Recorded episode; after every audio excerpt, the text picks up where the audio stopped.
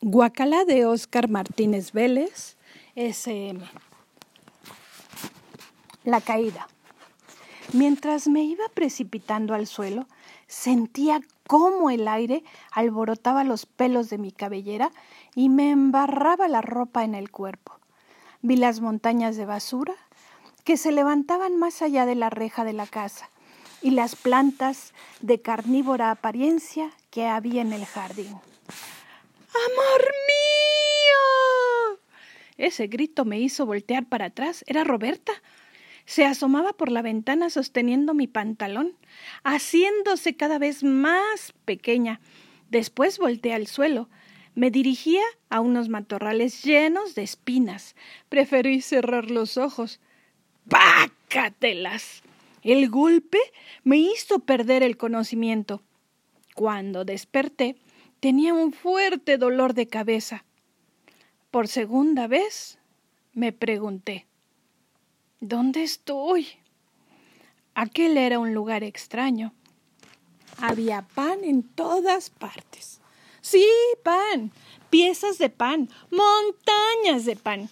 Yo reposaba sobre un montón, Miré mis piernas, me di cuenta que estaba en calzones y a un lado descubrí mi pantalón. ¡Ah! Me lo puse a toda prisa.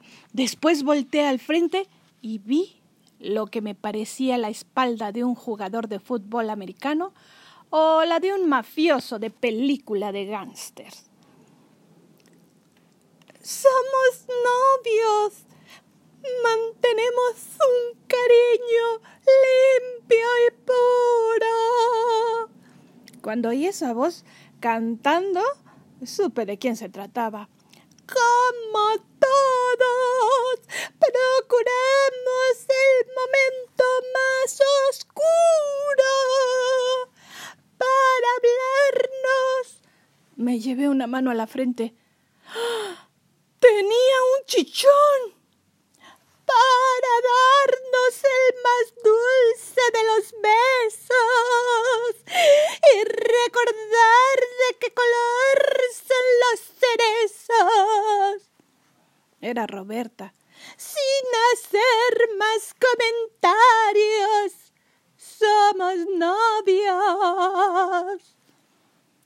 La canción era horrible. Con el dolor no la soportaba me paré lentamente, caminé hasta quedar a su lado y le pregunté ¿Qué haces?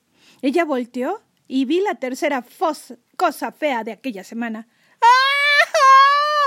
Pegué un grito de terror. Su cara se había deformado. Tenía el mismo color verde de los mocos viejos y parecía que se estaba cayendo a pedazos. Ven acá, amor mío, gritó ella. Me fui corriendo hasta una de las esquinas del cuarto, entre el pan duro que había por todas partes. Eh, ¿Qué te pasó en la cara? Nada. Me puse una mascarilla de aguacate para estar más bonita. Roberta se empezó a desprender esa costa con los dedos.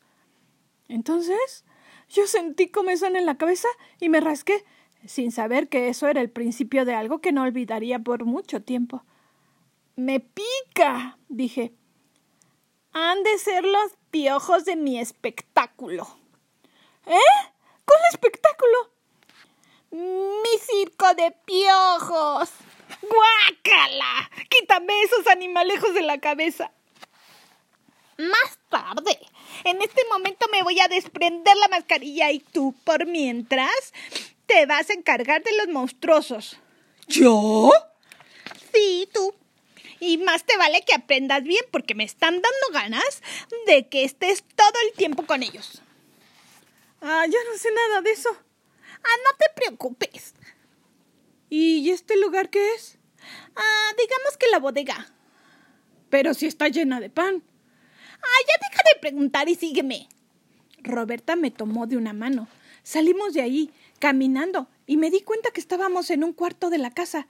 Nos fuimos por un pasillo. Me gusta que caminemos juntos, tomaditos de la mano, como un par de novios. Pensé que todo esto estaba bien mientras no me pidiera un beso. Así llegamos hasta otra puerta y la abrió.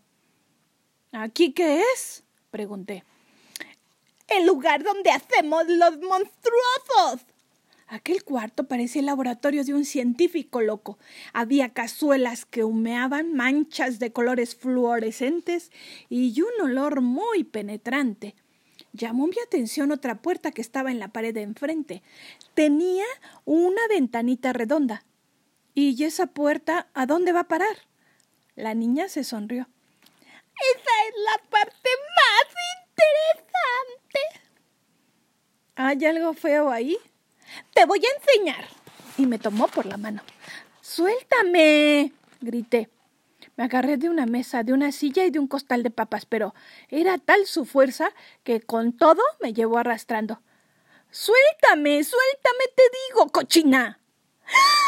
¿Cómo me dijiste? Me quedé callado. Te oí bien. Me dijiste cochina. Esto te va a pesar. Sin más, me siguió jalando. Le aventé todo lo que encontré a la mano, jitomates, cucharones y un plato. Así llegamos a la puerta. Ella la empujó de una patada y yo, que había cerrado los ojos preparándome para lo peor, cuando los abrí, me quedé muy sorprendido. ¡Ah! ¿Dónde estamos? En los dominios de los monstruosos. Aquello no era otra cosa que un restaurantillo muy sucio. Sí, un vulgar restaurante igual a esos que hay a la mitad de una carretera. ¿Y dónde están los monstruosos? pregunté. En un momento los vas a conocer. La niña salió por la misma puerta por la que habíamos entrado. Se oyeron algunos ruidos como de fierros pesados arrastrándose y